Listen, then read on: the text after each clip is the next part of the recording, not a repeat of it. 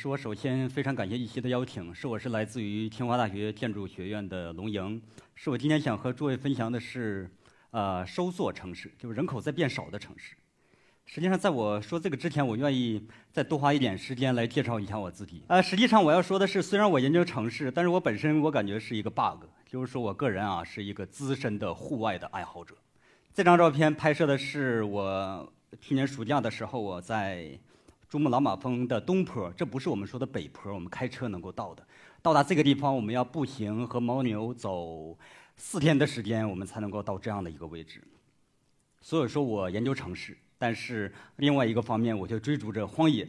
所以说这也是非常 bug 的一个这个现象。诸位应该知道，中国有三江并流，有金沙江，有澜沧江，有怒江。然后现在他们还要搞成国家公园。就我做过从怒江。翻越碧罗雪山到达澜沧江这样的一个这个过程，要三天两夜，在帐篷里面住两晚。当然，在怒江峡谷，当然原来，呃，媒体上经常报道，这是中国唯一的一个没有水电开发的一个峡谷。当我到这个地方户外运动的时候，我发现有一个这样的一个，呃，这个地名名字叫栀子罗。栀子罗这个城市呢，我觉得本身也是一个 bug，因为它现在呢变成一个，呃，差不多是一个废城。它为什么废城呢？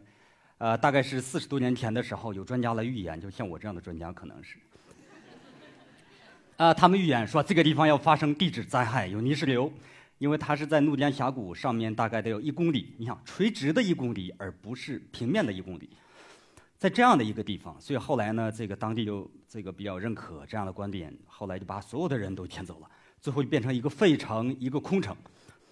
那么栀子罗这个地方呢，我个人认为啊，非常推荐诸位作为冬天过年的时候，这个游览的一个路线。你想，这个怒江峡谷，对吧？这是一个非常荒凉原生态的一个地方。当然，到怒江峡谷这个地方呢，你可能首先要坐飞机到昆明，再坐一晚上的卧铺车到达六库。到达六库之后，还要坐半天的车到栀子罗，再到丙中洛，再开始翻越碧罗雪山。所以呢，现在栀子罗已经变成一个，原来一个人都没有，政府说，哎，所有人都得走，很有危险，对吧？如果出了事儿，不算我的。但慢慢的呢，有一部分人开始回来了，对吧？当然，这个人并不是太多，就相比原来的居民啊，这还是非常有限的。然后，当然现在有了越来越多的像我这样的户外爱好者，还有或者有一部分的这个游客。所以诸位如果在马蜂窝上来搜索呀，是能够看到很多人拍的照片。诸位能够看到这个照片还是非常的壮美，对吧？有秀美的山川，有我们社会主义祖国当年的痕迹，还有教堂，对吧？那栀子罗就是这样的一个城市。啊，同时呢，我相信这样的一个地方，诸位应该很多人啊到青海湖旅游的时候，应该都看到过。这是原子城，原来因为这个我们搞原子弹，现在没有人了。当年有很多。可能也像我这样的科学家，对吧？穿着蓝色的毛衣，再穿一个皮鞋。它总体上呢，我要说收缩的城市。刚才还有呃古脊椎所的老师我们在讨论，什么收缩城市？大家不是特别明白。我要说的是用一个词来定义，非常之形象，就是人口在变少的城市。那么这张图呢，是二零一三年我在英格兰啊，我这个那天晚上我做出了一张这样的图。当时我们用国家的这个五普的数据，两千年的五普的资料。当然，我们已有的五普啊，公公布出来的这个数据啊，都是在城市的尺度，或者是在县这样的尺度。我们突然发现啊，我们的国家统计局竟然把乡镇和街道办事处尺度上的人口的资料都放在了他们的网站上面，除了五普，还有六普。但是我想，他把这个资料放上，他不会想到有心人竟然做了这样的一个工作。我们一一的把表格放在 Excel 里面。同时，我们再把每一行 Excel 里面的地址，比如说北京市朝阳区，啊国贸街道办事处，对吧？比如说有国贸街道办事处，我们在百度上来搜，搜到国贸街呃街道办事处的经纬度，OK，我们在图上点一下。中国一共有多少个乡镇和街道办事处呢？有五万多个。所以诸位不要想象我在英格兰那天晚上做的是做了五万次的 Ctrl C Ctrl V，然后再粘到这个百度上面来搜索。我们做的是一些稍微有技术含量的工作，我们用了大数据的方式，我们可以自动化的。当然，刚才那两张图呢都是非常容易让我们来认识，能够看到胡汉庸县东部的城市人口密度很多，西部几乎没什么人。当我们把两张图做了一次对比，那天晚上我就睡不着了，就还是在英格兰的晚上。我说难道我发现中国的秘密了吗？就是我们发现的结果是什么？中国有三分之一的国土人口密度是在下降，或者，或者是说有一万多个乡镇和街道办事处的人口在流失。什么是街道办事处呢？只有在我们涉事的城市才有街道办事处这样的单元，也就是说，我们人口变少的地方不光是在农村，比如说空心村，还有我们广大的空心街道办事处、空心镇。当我们稍微的用中国六百五十多个城市或者六百六十多个不同的口径，我们做了一个这个 overlay 的分析，就把我们每个城市的市区的范围再扣到刚才那张图上，我们发现六百多个城市。在两千年到一零年，有一百八十个城市的人口在流失。最开始我说过，我这人稍微有点 bug，对吧？一方面喜欢自然，却来研究城市。我另外一个 bug 是，大家都在说我们繁荣的中国、快速发展的经济、蔓延的城市，但是你非得说人口在变少的城市。正因为如此，我们发现收缩的城市啊，在我们做大规模的这种全面的发现之前。很少有人做过大规模的报道。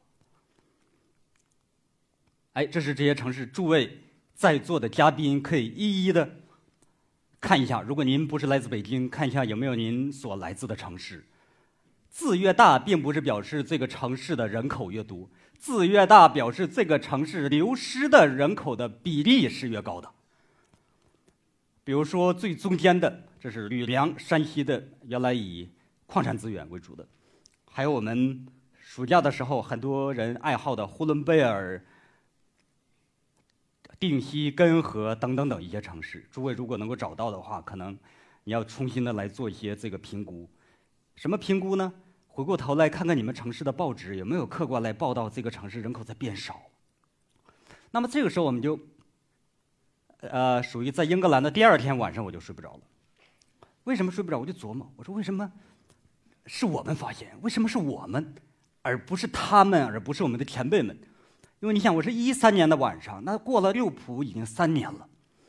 后来我一想，是我们是有心人，我们做了大量的数据的搜集的工作，我们让每个城市的边界都和我们现在是一致的，用二零一二年中国市区的边界，我们再看每个市区里面一零年有多少人，有多少乡镇街道办事处，两千年有多少人，只有这样。才能够规避一些城镇范围的变化造成的影响，因为后来我也经常遇到一些市长、规划局，我说：“哎，你们城市人口在变少。”他说：“小龙，或者说龙老师，你说的是不对的。我们的人口统计的口径，一零年的时候，我们统计的是常住人口，当时是户籍人口，比如说，统计口径不一样，或者说是什么？”城市的范围变化了。诸位知道，北京市区的边界原来是不包括密云、不包括延庆的，对吧？因为他们是县。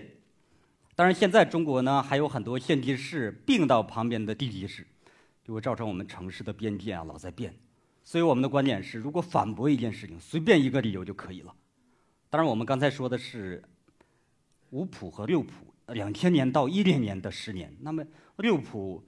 离开我们都已经有快到八年这样的时间了，那这个数据是不是稍微有点过时？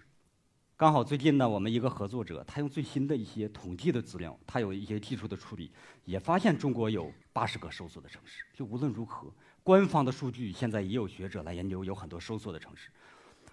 那么刚才除了我们看到那个信封形状的，我们把它打开，有那么大的吕梁，有呼伦贝尔。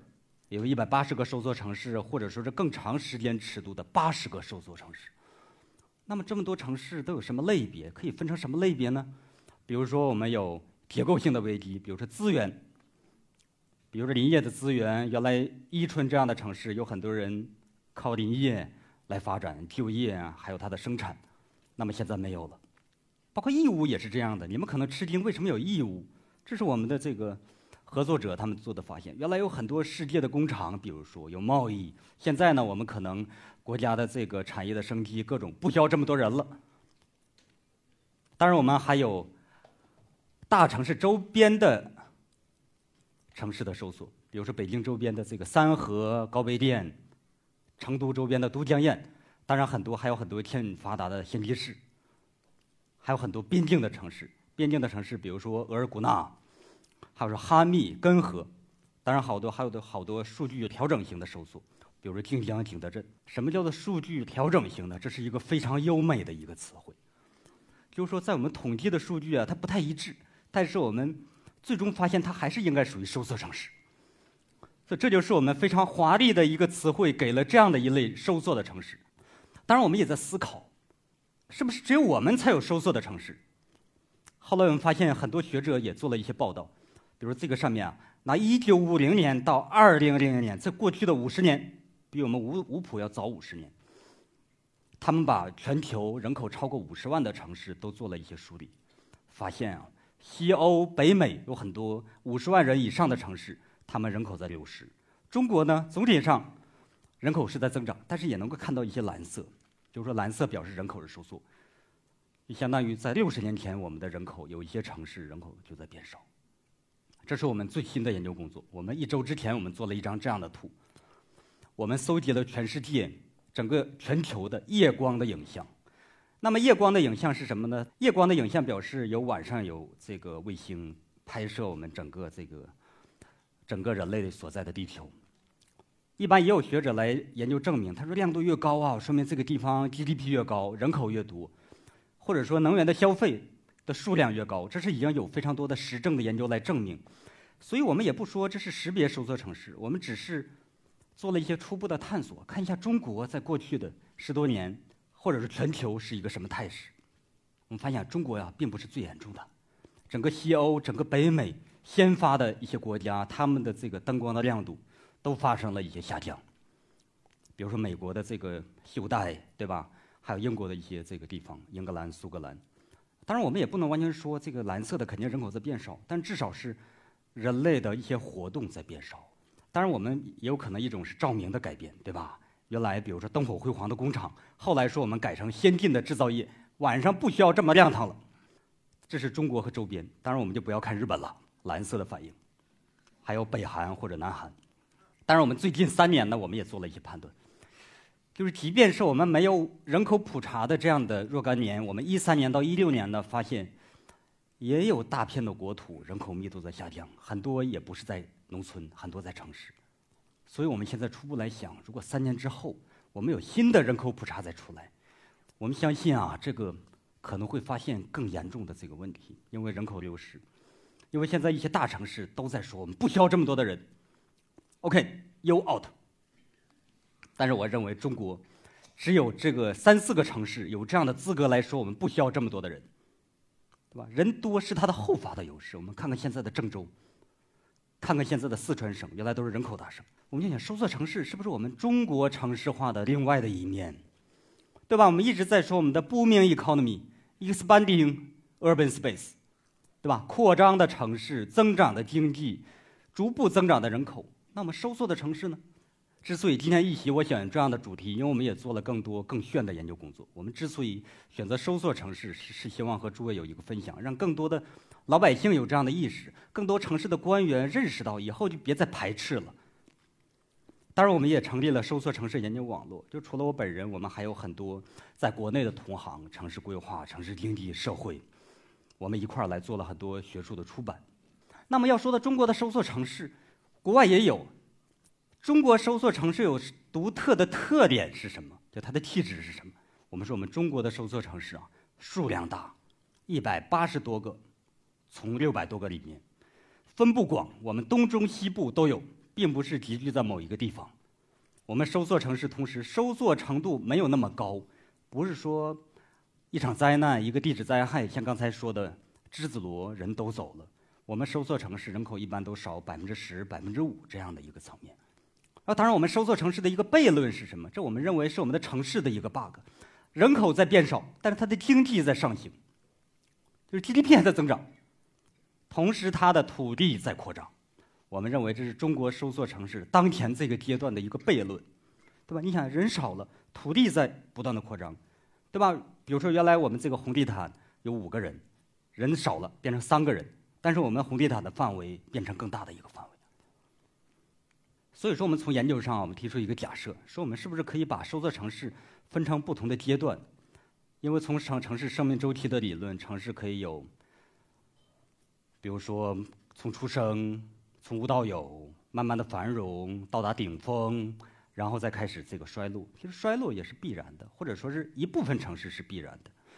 所以说，我们把从三个维度来认识我们的收缩的城市。比如人口在变少，有一些城市我们认为人口开始变少的时候，GDP 还在增长，土地还在扩张。当然，再过一个阶段呢，可能经济开始下行，人不行了，我们的 GDP 不行了。但是这个时候，可能它的空间的品质什么意思呢？我们走出我们这个剧场，来到北京的街道上面，我们所看到的空间是什么样子？品质怎么样？好不好看？或者说有没有败笔？类似于说人好不好看一样。我们认为最后的一个阶段，可能就是说空间品质它开始下降。我们说，一个收缩城市，如果它的公共空间的品质都开始发生衰败、萧条，老百姓的心理开始颓废，我们说这可能是到达它最后的一个收缩的一个阶段。那首先呢，我们说齐齐哈尔这样的城市，这是东北的一个城市，这样的一个城市人口才开始变少，但是它的经济现在还在上行。当然是统一年鉴上面这么说，它市政府的网站是这么说的。哎，这也是陈老师刚才拍摄的一些照片，拍摄的公共空间的一些照片。我非常喜欢这样的一组照片，这是齐齐哈尔拍摄的，一个人口在变少的城市，它的公共空间，它的人的面貌。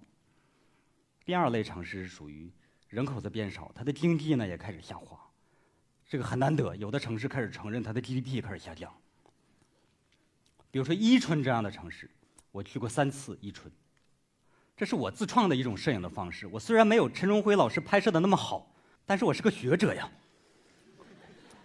所以我规定，我到收缩城市来做调研，每张照片曝光十秒钟，不多不少。但是有很多同学会说，很多在座的，说我这个十秒钟就过曝了，变成白的。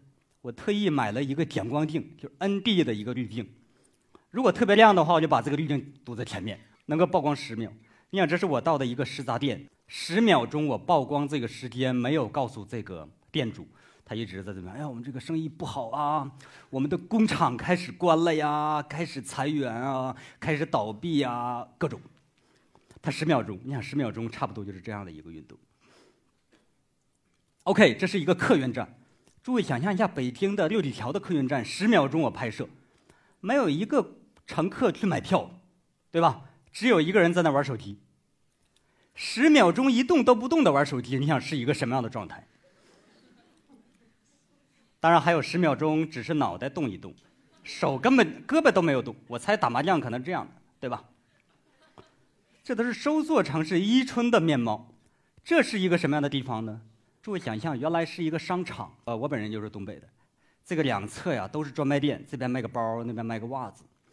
这个商场开不下去了，他们变成什么？一厅八室。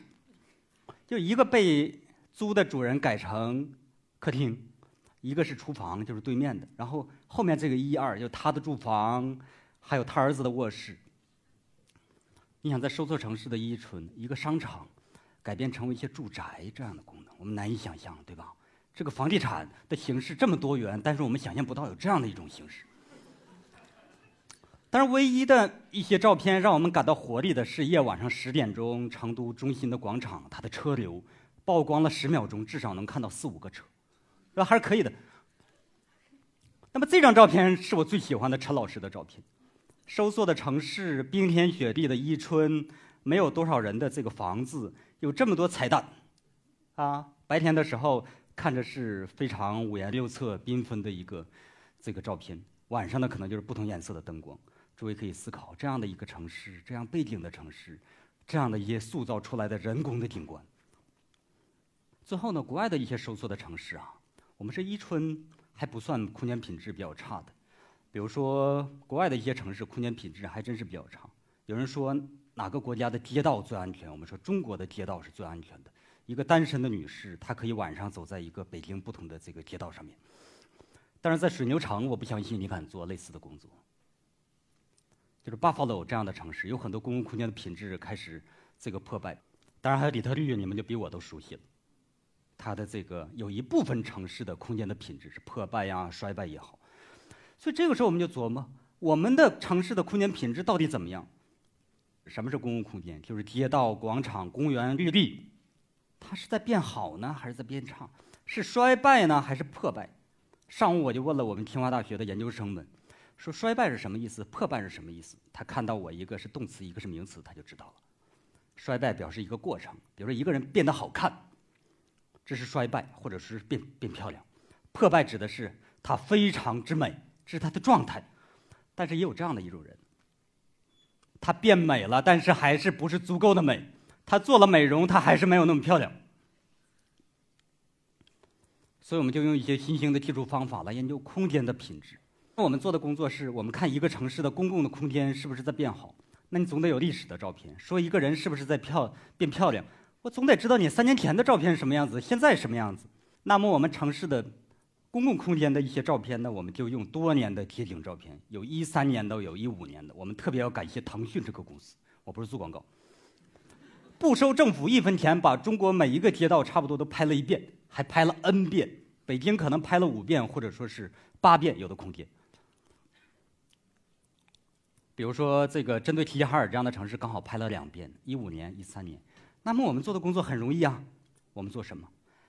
一一的把齐齐哈尔的街道上面的照片都找一遍。比如说，我们可以搜集一三年拍摄、一五年拍摄、一三年、一五年、一三年、一五年。没有互联网公司的时候，我们只能问路边的老太太说：“大妈。”三年前我们的空间什么样子？有没有这个垃圾桶？大妈说：“哎呀，我这个记性不太好，可能得听一些 music，对吧？”啊，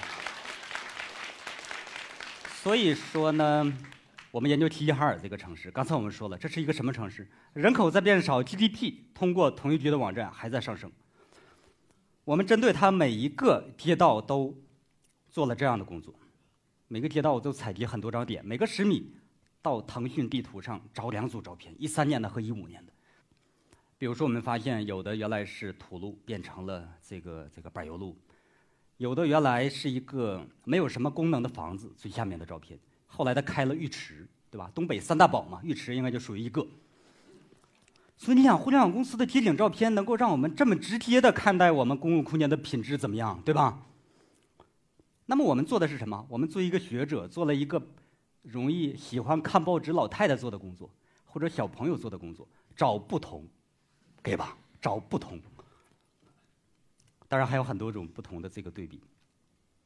我相信齐齐哈尔市没有相信有人这么无聊做了这么多找不同。我们把每一个街道的每一个每个十米、每个二十米都做了找不同的工作。不光是找一个地方的不同，还是它的四个方向，站在马路的中间。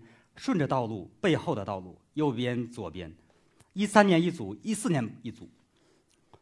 我们来看每一个街道的上面到底有发生什么变化？多了一个路灯杆呢，还是真的多了一个垃圾桶？我们再看这种变化是不是发生了改善？是往好了变呢，还是往差了变？这个紫色的表示在变好。你像我们的收缩的城市，人口在变少，GDP 还稍微增长。空间品质是在改善的，这个和我们常识不太一样，就说明那个曲线上面还没有到达像水牛城、像底特律这样的城市。当然，如果我们做一些统统计呢，发现大多数的改变都是在变好，只有少数的是在变差。这个时候就给我们一个问题：一个人做了美容，变漂亮了，对吧？双眼皮或者是颧骨稍微隆了一下，或者把它拍了下来。那齐齐哈尔属于这样的一个，就在变好。那么它变好了之后。它还是很漂亮吗？它还是很好的品质吗？也就是说，它没有发生衰败，它有没有发生破败？对吧？破败是一个状态。有的诸位应该都对你们的家乡、你们的故乡都有很多印象。你们的公共空间哪个街道品质怎么样？是不是一个破败的街道？每个人都很有感觉。当然，我们也做过北京、上海的对比，对吧？结果就不和你们说了，可以来搜索我们的这个研究成果。但是如果不是一个学者来说，空间是不是破败呢？可能一般老太太就说：“哎，我觉得这空间不好。哎，我觉得这空间这个没有设计。哎，我觉得这个空间品质比较差。”那么我们作为一个专业的人士，我们还是找到一些理论来支持我们，就是 spatial disorder，就空间失序这样的理论。我们再结合中国的现实，说破败有很多种，就漂亮的可能都是一样，但是这个丑陋的都是各有不同。有哪些不同呢？我们说有建筑物的墙皮的脱落。有沿街的商业的关闭，牌匾都非常 low，或者是十年都没有重新刷一次油了。当然还有环境的绿化，比如杂草丛生，有很多垃圾桶，很多垃圾没人管，还有基础设施，灯杆都歪了。你想这样的空间，所以这个上面黑白的照片展示的是没有发生破败的空间，彩色的表示空间发生了破败。当然，我们是第一步，我们先回答我们的空间是什么，之后我们可能会研究这样的空间会不会提高犯罪率，会影响人的心理的感受，或者喝酒都喝喝得多一些。当然，我们最终我们发现，大概百分之二十的空间是发生了是破败，虽然整体上是变好，但是没有变得足够好。最后呢，我愿意说一下，我们做了这么多研究工作，当我把我们的研究工作说给我们的一些同行，说给一些政府官员，他们是如何来反馈的？不承认或者排斥、拒绝一个城市被称之为人口流失的城市，或者说收缩的城市。很多人，我们在国内的城市化都是根深蒂固的。我们的城市必须要发展，我们的人口必须要增长。收缩对于一部分人来说，可能觉得这是衰败的表征，对吧？这是至少是一个贬义词。但是我要说的是，在国际的这个背景之下呢，学术界都是一个中性的词。说的只是人少了。当然，我是一个这个城市规划领域的这个这个老师。我们关注规划怎么办？因为我们这个学生啊，我们做总规或者说咨询机构有很多设计院，做一个城市的总体规划。这个时候，我们如果说人口多了二十万的人口，在未来预测多了二十万，一般的时候能够对应着它可以多出二十个平方公里的空间来开放。比如说，未来人能多多少是取决于它以是决定了它以后能有拿到多少的土地资源合法的开放。所以说，一般的城市做总规啊，我相信，如果把人口预测少了，你都拿不到设计费。我们的规划还是增长的范式，我们找到一百八十个城市的收缩城市，里面有六十三个城市的总规，我们把它拿到了，无一例外的人口都是增长的。上面的红色表示规划的人口增长率，蓝色表示过去的几年它人口的流失率。你看，我们的规划就是这么干的。这就说明，在国内做规划，人口必须要增长，不增长，我规划师都不知道怎么干了。也就是说，在我们规划设计专业的学生都习惯于人口要增长，我才有套路。人口增长十万，多了十个平方公里的土地，我打上这个方格网或者说是路网，我做布局，配置不同的功能，然后再有城市基础设施的引入，还有所谓的规划实施的保障。所以，几乎可以说，收缩的城市膨胀的规划。我相信，如果。以后有的设计院要招人的话，我给他出一道题，说给你一个县城，给你做总规，这样的城市人口过去十年少了百分之二十，你给我做一个规划。我们同学说我们可能会做出一道这个结果是人口还是要稍微增长一些，我这个多点土地，我给你来做布局做方案。如果说这个他承认人口变少，那可能他学校学到来的那个套路就不会了。这就是我们。规划的一些套路，所以我现在非常希望能够找到一些捐赠，能够搞一个收缩城市的工作坊。什么呢？我们正在和一个互联网公司来谈合作，他们可能会给我们一些捐赠。我们有了钱之后，就可以招募一百个规划设计的学生，让他们来到收缩城市来做半个月的调研，再做收缩城市的规划。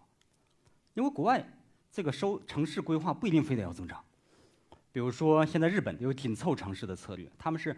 承认收缩城市，然后顺应收缩城市的特点。就人口少了，那少了我们有少的办法，而不是说人口少了我们还要把它这个突破。比如日本富山这样的一个城市，人口少了很多，最后政府做的很简单，就把人归归堆儿，对吧？中心城以外的我们就不服务了。比如说，我们的日常的这个服务，邮政的服务都是在中心城里面，最终还是要保证我们剩下来的人他生活的怎么样。我们相信城市规划最终。是要回到我们老百姓的生活品质的改善、生活质量的改善这个层面上，而不是说我们壮美的这个规划的蓝图怎么来做。哎，所以说，现在国外就有一些城市，比如说美国的一些城市，说有适应收缩城市的规划，就为了收缩而规划，或者适应收缩的规划 （planning for shrinkage）。你想，现在已经有这样的规划，但是我们国内还不是太严。我相信，在国内未来的十年，可能也会有一些改变。这是我之所以今天站在这儿，要和诸位来做这样的呼吁，让更多的人看到。当然，还有一类城市呢，这个战斗的民族，对吧？我们承认人口少，但是我们不希望人口再继续少下来。德国东德的莱比锡这样的城市，政府做了一些动作，把这个宝马、把保时捷、Porsche 都引入到了莱比锡这样的城市，做了一些雪中送炭的工作，并在德国世界杯的时候把莱比锡作为一个举办的城市。你像有一天我们如果也有类似在收缩城市有这么大政策的这个推动，是一个什么模式？我个人呢，现在非常的一个想法是开设一个咨询设计的机构。我做了这么多收缩城市的研究工作，看了那么多国外的案例，发现在美国呀，有一个工作非常之流行，同时在中国引入过来又非常有前景。但是诸位肯定是觉得非常之熟悉拆迁这样的工作。这工作是什么意思呢？美国拆迁说，比如说我有一个这个财产，然后然后旁边那个房子没有人住了，那个房子人也走了。然后现在这个草坪没有人打理，树木呢也都开始把房子的窗户都给盖盖上了。另外一个房子窗户又都破了。政府做的工作就是说，让留下来的人不至于感觉那么颓废，花有限的钱把那么多房子给拆了，变成绿化，变成公共的空间。我相信这样的工作，如果我们在国内搞，应该还是蛮有前途的，对吧？只是我们传统的拆迁这样的模式，稍微做一些这个名词上的一个替换。啊，当然，除了我们做的收缩城市呢，我也非常关注现在在场的这个观众啊，还有我们到时候在线看的朋友们呢，能够关注我们北京城市实验室，我们还有公众号，也欢迎诸位来关注。然后，对，谢谢。